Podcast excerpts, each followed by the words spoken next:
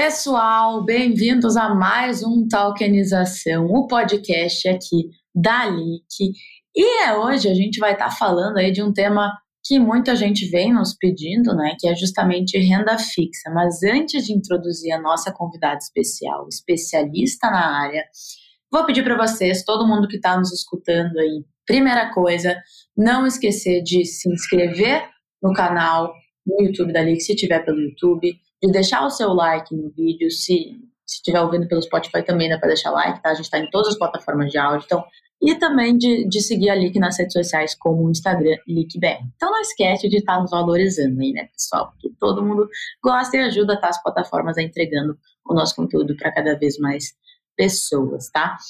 Gente, hoje eu trouxe aqui comigo a Jaque. A Jaque é especialista em renda fixa. Eu vou até pedir aqui para a Jaque se apresentar, Jaque falar um pouco de como tu entrou nesse mercado e o que a Jaque faz hoje, para a gente depois iniciar o nosso bate-papo sobre esse tema que já está um tempo bem em alta, afinal a gente está em patamares aí bem atrativos. Mas Jaque, muito obrigada por aceitar o convite e nos conta um pouquinho mais de ti. Bom, eu sou formada em contabilidade, né, Bru?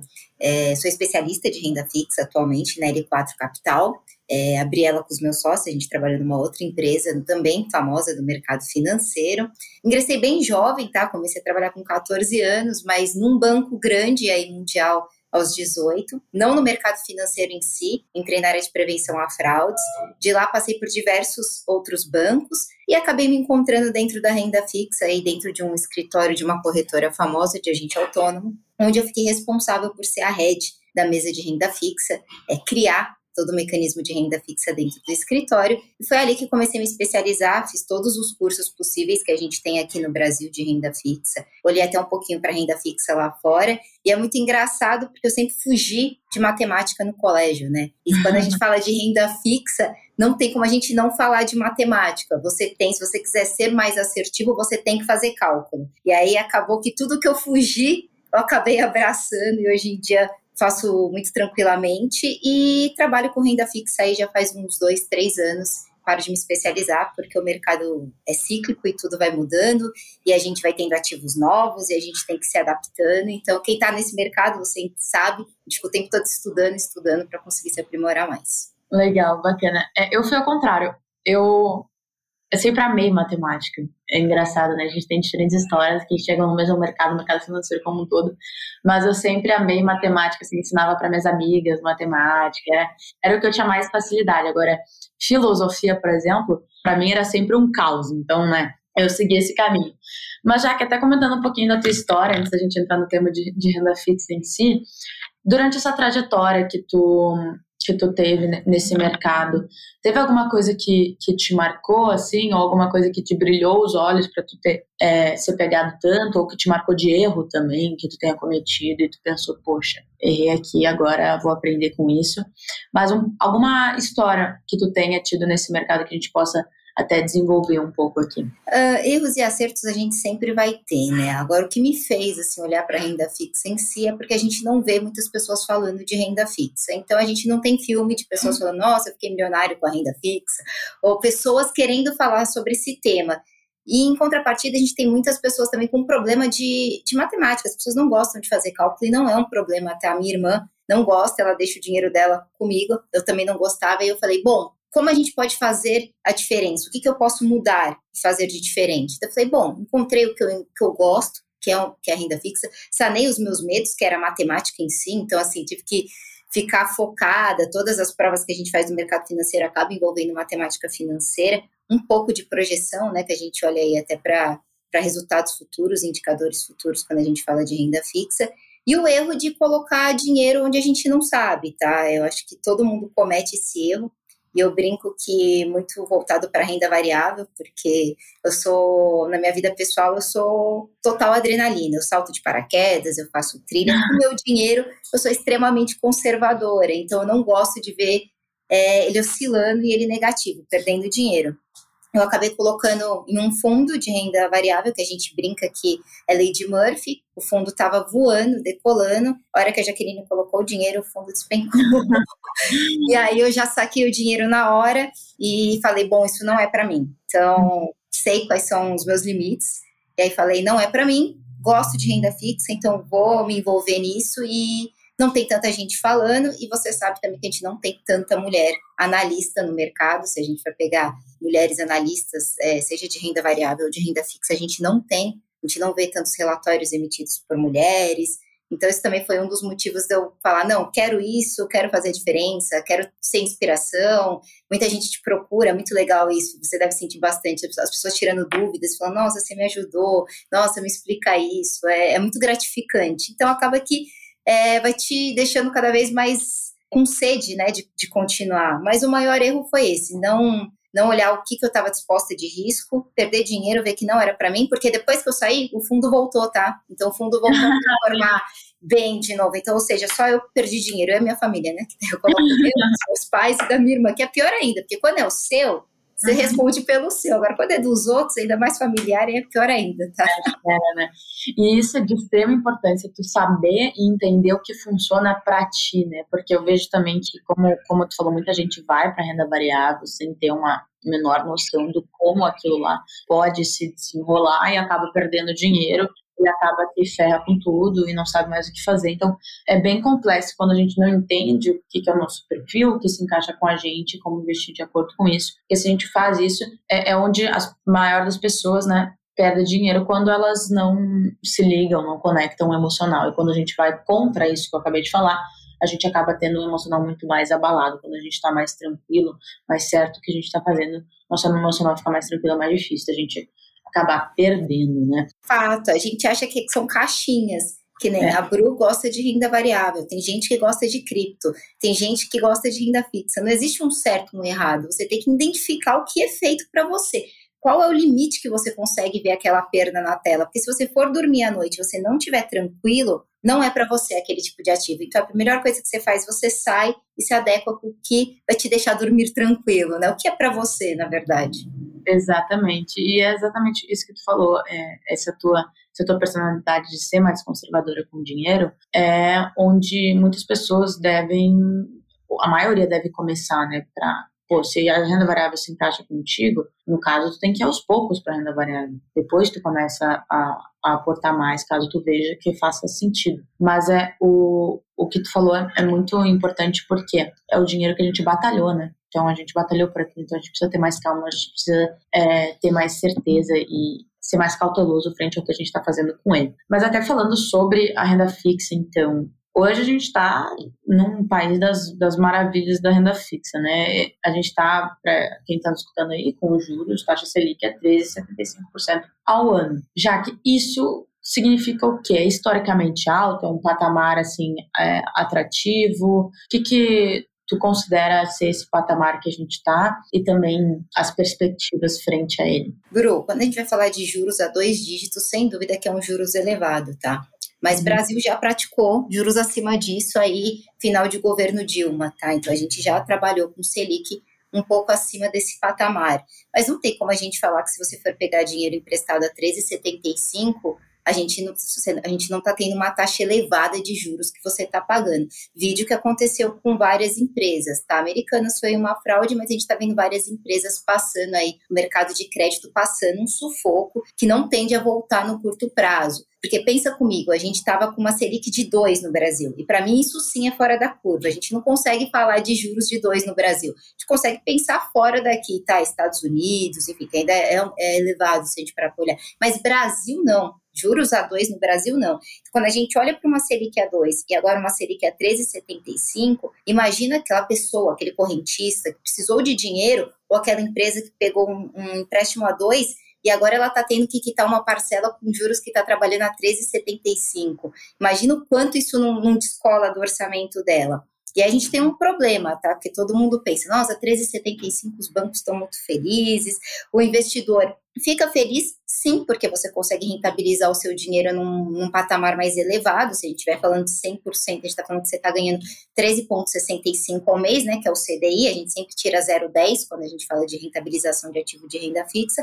Mas em contrapartida, você tem um efeito em cadeia é, muito preocupante, que são as pessoas não conseguindo quitar os seus financiamentos, os bancos passando sufoco porque tem correntistas que não estão conseguindo quitar, enxugando também os empréstimos. ou muitas vezes enxugando a rentabilidade. Por quê? 13,75 todo mundo parou e falou: opa, vou sair da bolsa, a bolsa está sofrendo, Estados Unidos estava aumentando os juros, né? Hoje é o CPI, então provavelmente a gente vai ter uma parada amanhã no FONC, é, vai ser manutenção. Estados Unidos está aumentando os juros. Por que, que eu vou continuar pagando 100%, cento e tanto por cento do CDI se está todo mundo olhando para renda fixa, né? Oferta e demanda. Aí o que, que aconteceu?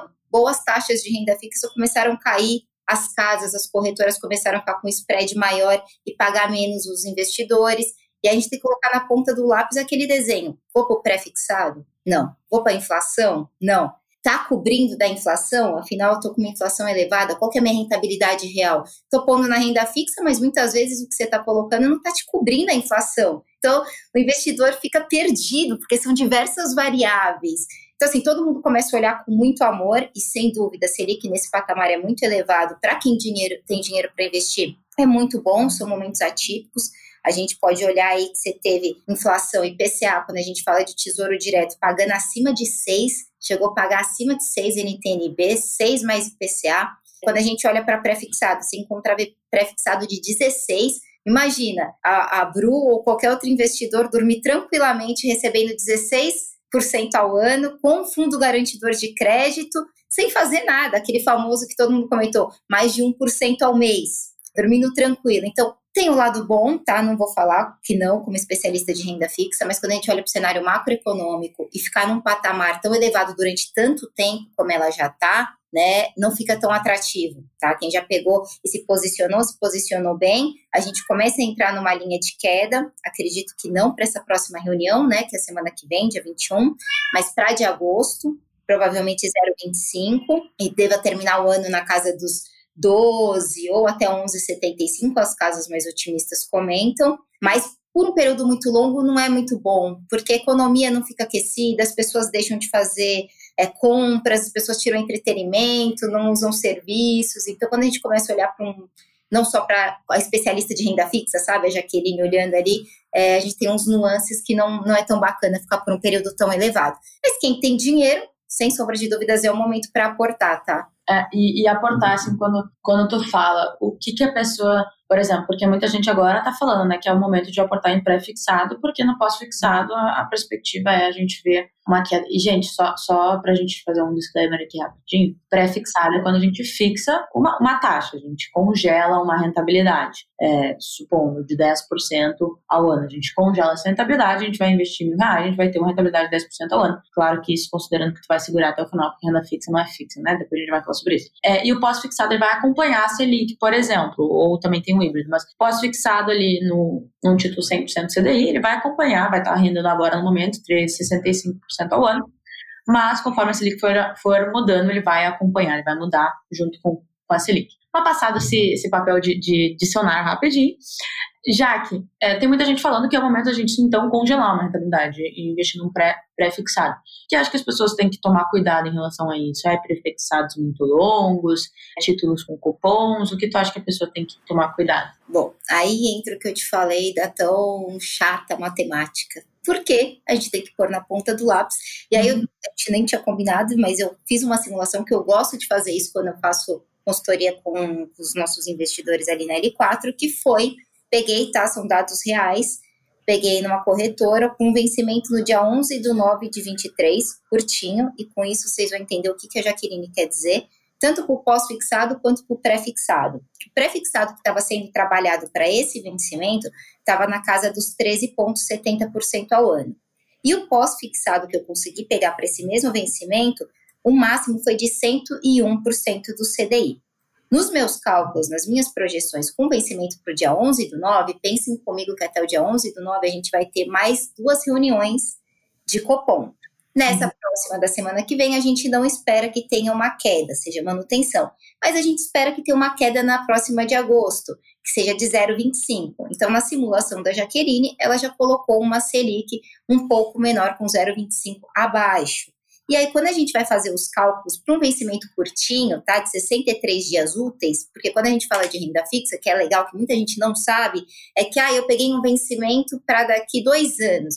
a pessoa acha que durante fins de semana e feriados o dinheiro dela vai render. Muita gente acredita que de fim de semana o seu dinheiro está rendendo. E ele não rende. Ele rende em dias úteis. Então, a primeira premissa que a pessoa tem que perceber é que, nossa, peguei um ativo para 180 dias, ele não vai ser rentabilizado em 180 dias de vencimento, ele vai ser rentabilizado em todos os dias úteis e tirando os feriados até aquele vencimento. Então, quando a gente fala de um vencimento até o dia 11 do 9 de 23, a Jaqueline está falando que a gente tem 63 dias úteis até essa data. E aí, o pré-fixado de 13,70 anualizado, né, o pré-fixado, vai pagar R$ 1.032,63, sem tirar IR. Então, a gente está falando que pré-fixado vai me render R$ 32,63. O pós-fixado, pagando 101 do CDI, vai render R$ 32,59. E um outro pós-fixado que eu tinha de 97% do CDI, que muitas vezes as pessoas nem olham e acabam colocando na primeira taxa, vai render R$ 31,28. Na minha simulação, como a gente está falando de um espaço pequeno de, de reuniões de Copom, se eu tivesse estendido esse vencimento, a diferença seria muito maior e o meu pré-fixado está ganhando de todas as minhas outras pós-fixadas. E aí, qual que é o pulo do gato? Jaqueline, então o que, que eu preciso olhar? Você precisa olhar o cenário macroeconômico. E como eu olho isso? Copom, né, política monetária, ela faz preço na renda fixa até dois anos.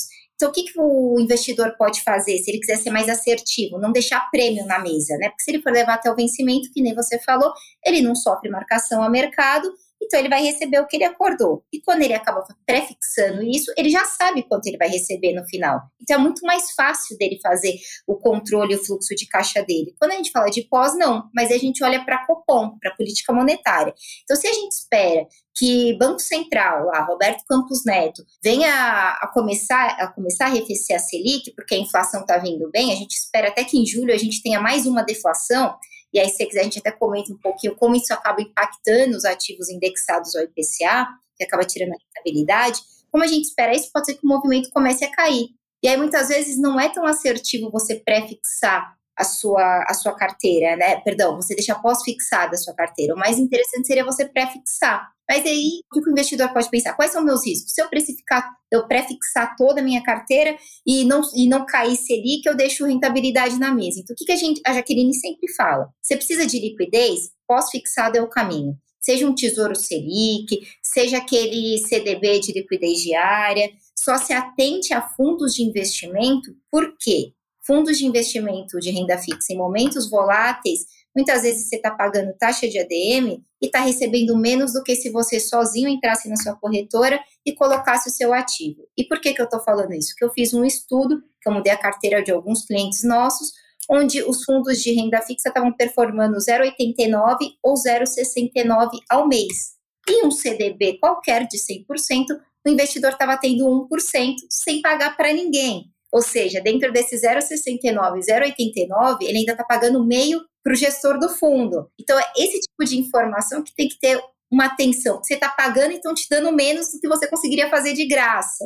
Então, uhum. Então, tem essas nuances, Bru, que o investidor tem que ficar atento. Porque todo mundo fala, ai, renda fixa é o arroz com feijão eu coloco lá e deixo que eu tô tranquilo. Não, você pode perder dinheiro porque você optou pelo tipo de a modalidade de ativo errado. É, e isso também é, é isso é, é mais contra-intuitivo na renda fixa ainda, mas também acontece na, na, renda variável. Tem fundos que a gente vê que estão cobrando 2% e não performam nem o índice de referência que é o Ibovespa.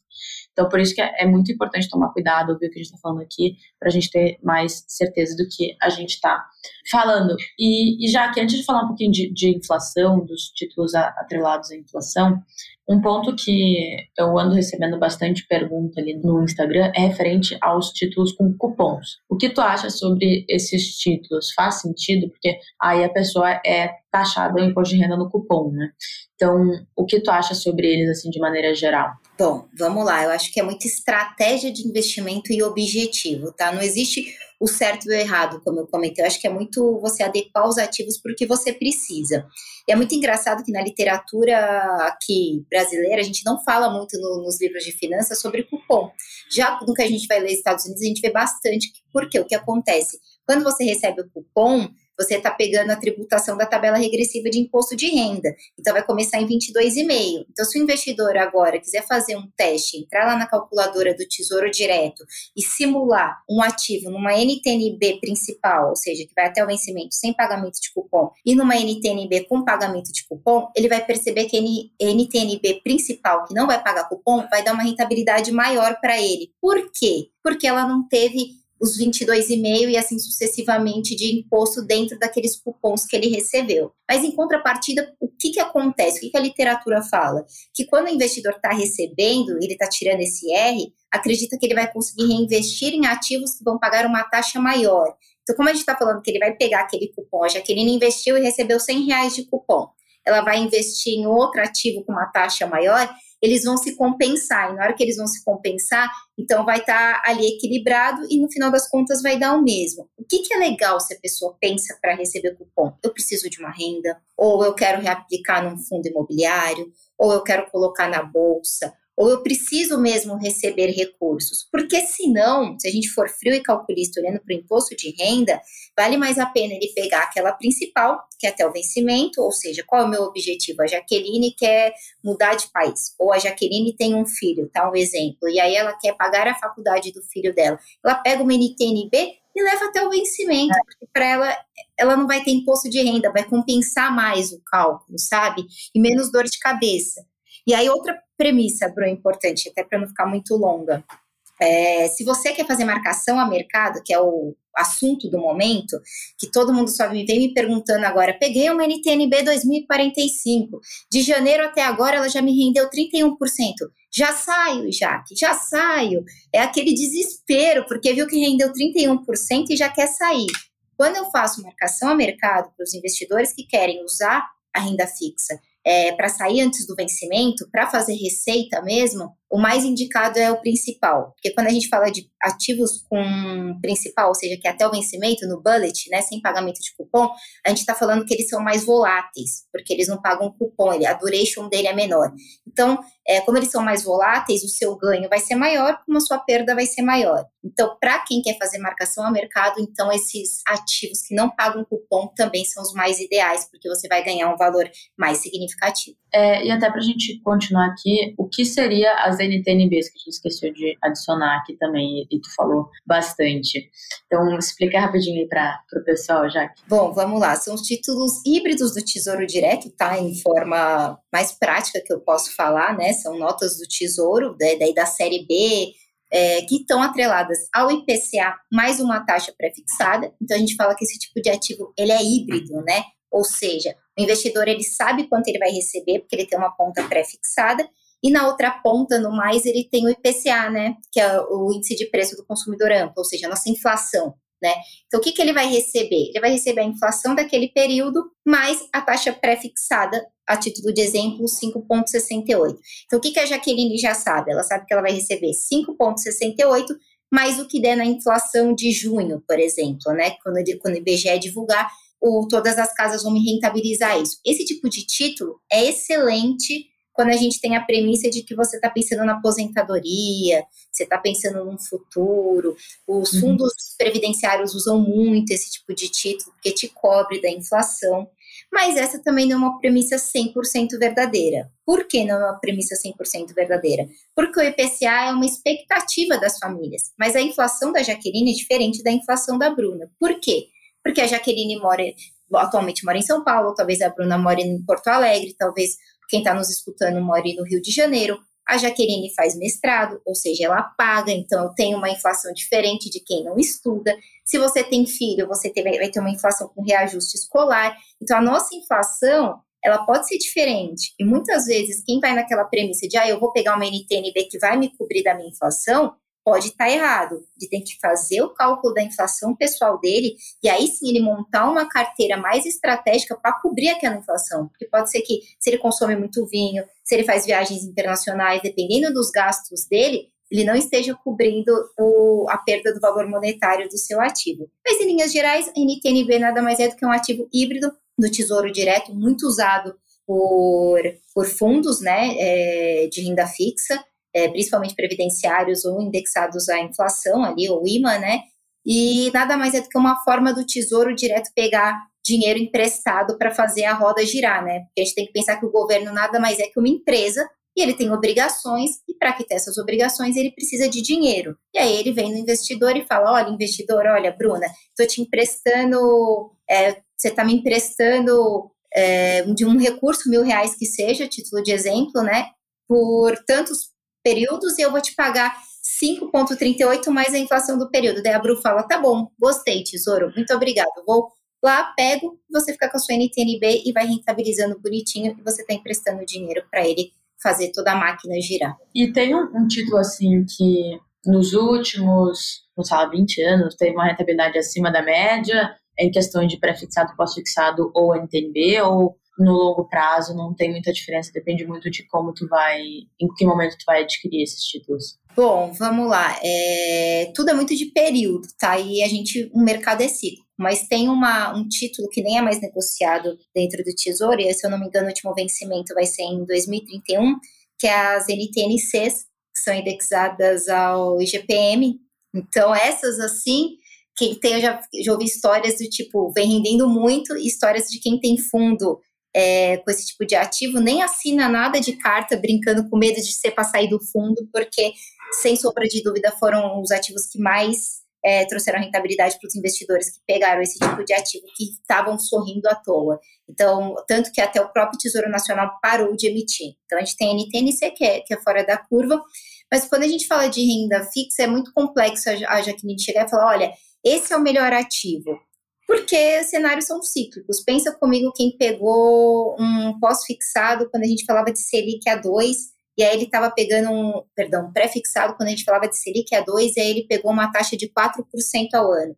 Hoje em dia, ele está sofrendo muito com a marcação ao mercado, a gente está falando de uma taxa no mercado secundário, a gente consegue achar taxas de até 15 pontos, alguns quebrados pré-fixado. Então, assim, qual que é o pulo do gato? E qual que é a melhor estratégia que eu sempre vou falar? Diversificar. E aí eu não vou ser aquela, aquela especialista de renda fixa que vai falar para você, fique 100% em renda fixa. Eu fico porque eu não consigo lidar com riscos com dinheiro. Volta a falar, na vida pessoal eu adoro, vamos saltar de paraquedas, mas com o meu dinheiro eu não gosto, porque ganhar dinheiro é muito difícil, é, não, não consigo ver a perda monetária dele, então não é para mim. Mas o que, que é, é estratégico? Compõe um pouco da sua carteira em, em ativos híbridos ali, que pagam IPCA mais uma taxa pré, para cobrir, cobrir um pouco ali da inflação, entenda um pouco também da sua inflação pessoal.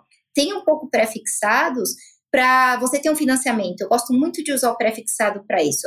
A Jaqueline tem um financiamento imobiliário que ela paga 7% ao ano. Uhum. O que, uhum. que ela pode fazer? Ela consegue pagar as parcelas dela, mas também consegue alocar dinheiro, guardar recursos. Ela ainda consegue ficar superavitária ela pode pegar um pré-fixado que, que pague 13%, por exemplo, e ela ainda vai estar tá ganhando acima do que ela tem de financiamento. E o que, que ela pode fazer? Talvez no futuro ela pode chegar nesse banco e falar: olha, eu tenho tanto, e aí eu quero amortizar a minha dívida e deixar de ter tantos juros.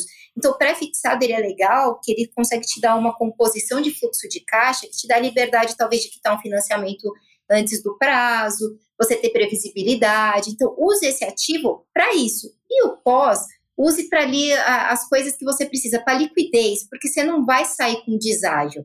É, se sair, tá, gente, acontece, mas é muito difícil quando você vê Selic, que ela chegou a ficar Selic, que você tinha Selic menos, né, negativo, que todo mundo falou, nossa, o Tesouro, é, Selic está com a taxa negativa, está pagando Selic menos uma taxinha. Pode acontecer em momentos de volatilidade, que foi um momento que o Tesouro falou: todo mundo olhou para renda fixa, agora todo mundo quer renda fixa, eu me dou o luxo de te pagar menos que o CDI. Então, eu me dou o luxo de estar te pagando 98. Então, a gente tem que ficar atento a esses movimentos de mercado e olhar objetivo. Eu acho que mesclar, olha para a bolsa, olha para cripto, se você gosta de risco, olha para renda variável, olha para bancos, eu acho que tudo isso compõe bem uma carteira. Bruno, não tem aquele ativo que eu vou te falar, nossa, é esse. E outra coisa também, né? Como, como você falou, depende do objetivo e depende também muito da, da pessoa. Então, é, a, cada pessoa tem que entender o que funciona para ela e quais são os seus objetivos para montar uma carteira de alocação geral e depois de alocação dentro dessas classes de ativos. Assim. Tudo vai depender do objetivo do cenário e renda fixa, principalmente, como é muito cíclico, muito do momento, a gente tem que observar isso. E já que até falando sobre renda fixa, mas agora um pouquinho mais de renda fixa privada, tá? Quando a gente fala de segurança, o que, que a gente tem que tomar cuidado? Quais títulos, se tem algum específico que a gente tem que tomar cuidado?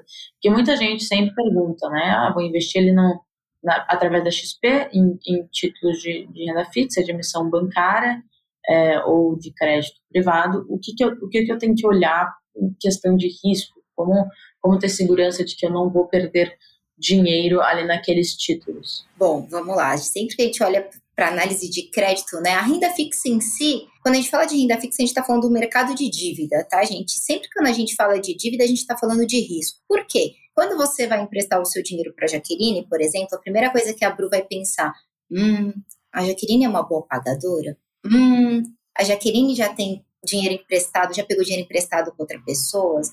Hum, tipo, você começa a levantar algumas coisas, porque você não é sócio, né? Que nem na renda variável, você está emprestando o seu dinheiro. Então, quando a gente fala de renda fixa, seja você pegando o CDB, nada mais é do que a Jaqueline emprestando o dinheiro dela para o banco XYZ, e aí ele vai prestar para outra pessoa com juros mais altos. E assim gira, gira o mercado. Quando eu estou falando, só que quando a gente fala de títulos de emissões bancárias, a gente está falando do fundo garantidor de crédito, que nada mais é que um seguro. Imagine uhum. que você, né? Imagine que você está colocando ali seu dinheiro, você está tendo um seguro igual do seu carro, que vai te cobrir até 250 mil por instituição financeira, né? É, até um milhão por CPF. Então a gente está falando que você consegue deixar em quatro bancos já com a projeção. Que daí o que, que é outra coisa importante, que ninguém fala. Mas quando você for colocar em algum banco que você acha que ele talvez seja um pouquinho de mais duvidoso, apesar do Bacen ficar muito em cima, mas a gente viu instituições quebrando, é, duas inclusive quebrando né, nesse ano, final do ano passado e nesse ano, é, e tiveram que usar o fundo garantidor de crédito. Primeira coisa que você tem que se atentar: os 250 mil já são com a rentabilidade. Então, se a Jaqueline chegar hoje no banco X, é que ninguém presta atenção nisso. Muitas vezes a pessoa vai e coloca 250 mil no banco X. Se daqui seis meses o banco X quebrou e eu tiver rendido 5 mil reais, ele, eu não vou ter os 5 mil reais do fundo garantidor de crédito, porque ultrapassou os 250 mil. Então, primeira premissa que todo mundo já fica tranquilo e nunca se atenta é isso. Então, tem que fazer a projeção, é 250 mil já com a rentabilidade. E quando a gente olha para as emissões de privadas, né, que nada mais é do que aquelas empresas, né, ao contrário dos bancos, a Jaqueline quer emprestar o dinheiro dela para americanas, vide os fundos que tinham títulos da americana, quanto isso virou um efeito em cadeia, né? Todo mundo começou a querer correr e tirar dos fundos. Aí os fundos de crédito privado começaram a sofrer muito resgate e os gestores desesperados querendo se fazer do seu título e sofrendo a marcação a mercado. E aí entra o que a Bru falou, que a renda fixa não é fixa. E quando a gente fala de emissões de crédito privado, outra premissa que você tem que ter atenção é a marcação a mercado, porque CDB a gente não consegue olhar na tela a marcação a mercado, que as pessoas não fazem tanta saída. Você tem que bater na sua corretora e falar: corretora, eu quero sair do meu CDB. Ela vai te espredar, mas você não sabe um preço. Quando a gente fala de debentures, CRI e CRA, você consegue saber quantos grandes fundos estão negociando, porque aí a gente tem um institucional de peso negociando, não só a pessoa física.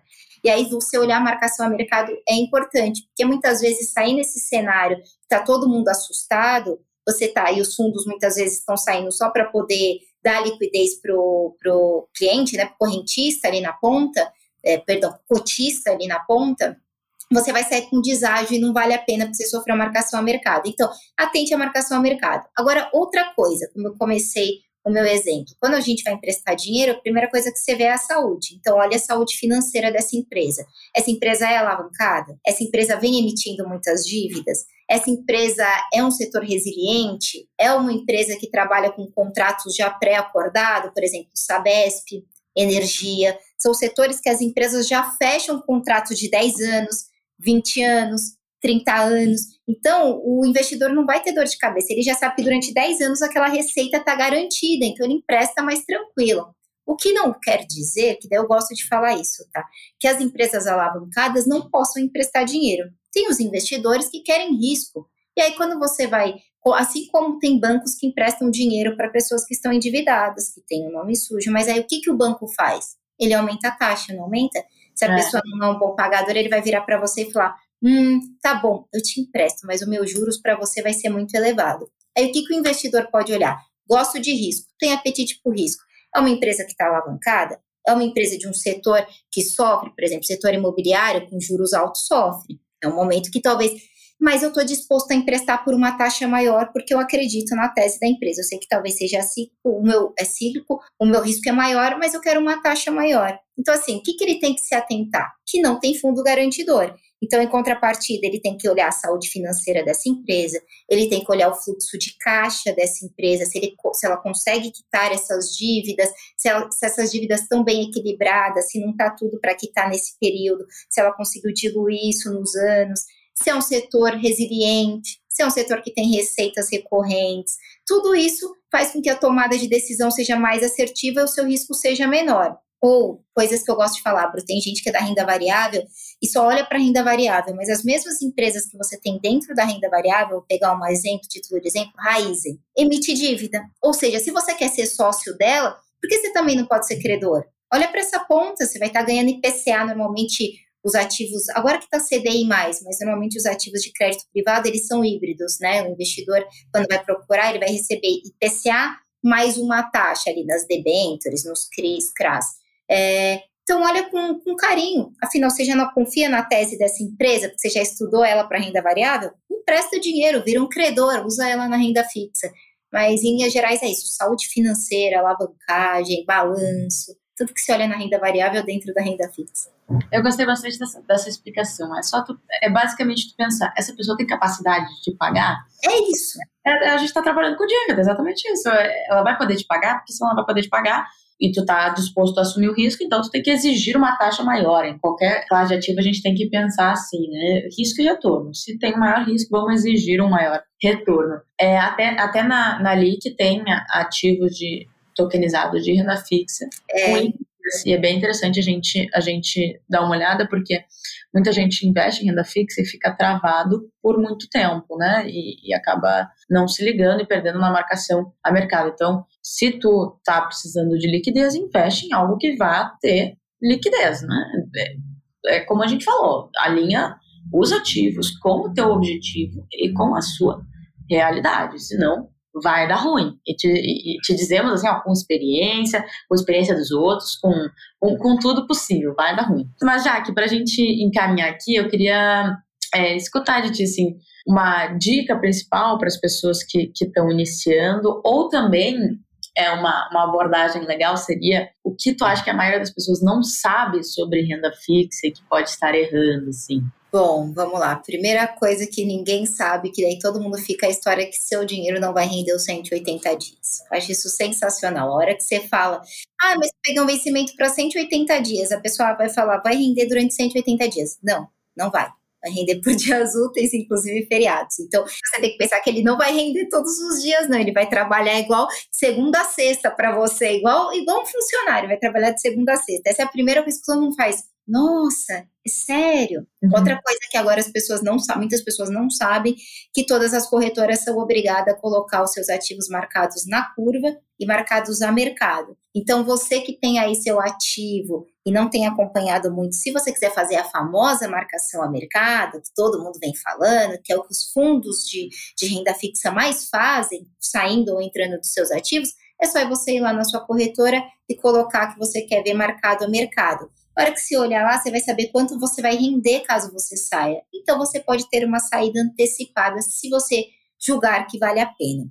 Outra coisa importante que ninguém sabe e que eu acho legal a gente falar, porque eu quero que o mercado de renda fixa comece a ser igual um mercado de renda variável. Eu espero que no futuro próximo isso aconteça, que a gente olhe em tela e consiga sair dos ativos igual os fundos fazem, tá? Porque os fundos nada mais fazem do que isso.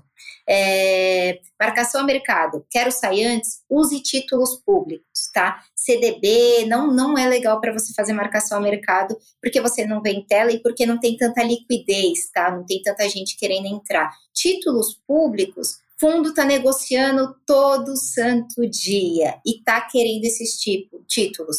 Então, quando você for sair, você vai sair muito melhor. Então, use para marcação a mercado principalmente esses que não têm pagamento de cupom, que nem NTNB 45, a título de exemplo, que é uma das mais voláteis do Tesouro Direto, porque é o vencimento mais longo que não paga cupom. Então, use esse tipo de título, porque vai, o fundo vai querer e você vai sair muito bem. É, outra coisa importante que eu comentar, spread, lembre-se que as corretoras acabam te spreadando. Então, para você saber que você não está sendo spreadado, entre no site da Ambima.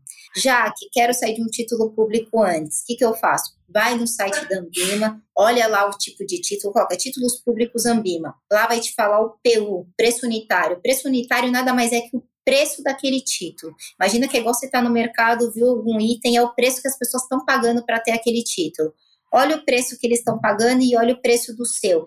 Nessa diferença, você vai saber quanto a, a, corretora está te espredando. Aí você fala, não, mas eu não quero que você me esprede desse jeito. Então, fique atento nesse tipo de, de informação. O BIMA solta, divulga CRI, CRA, debentures e títulos públicos, e é a mãe ali, a Bíblia que os fundos de investimento usam. Então, aquele valor que está lá é o que os grandes institucionais, os bancões, os grandes fundos estão negociando. Então, essa é outra dica importante que ninguém se atenta. Acho que eu falei bastante, né, Bruno? Acho que são. É, realmente as pessoas não sabem. E uma pergunta que eu esqueci de fazer, assim, é que sempre falam, e vou deixar até tu falar sobre essa, que é a diferença de carência, liquidez e vencimento, né? todo mundo acha que é os iniciantes acham que é a mesma coisa. É.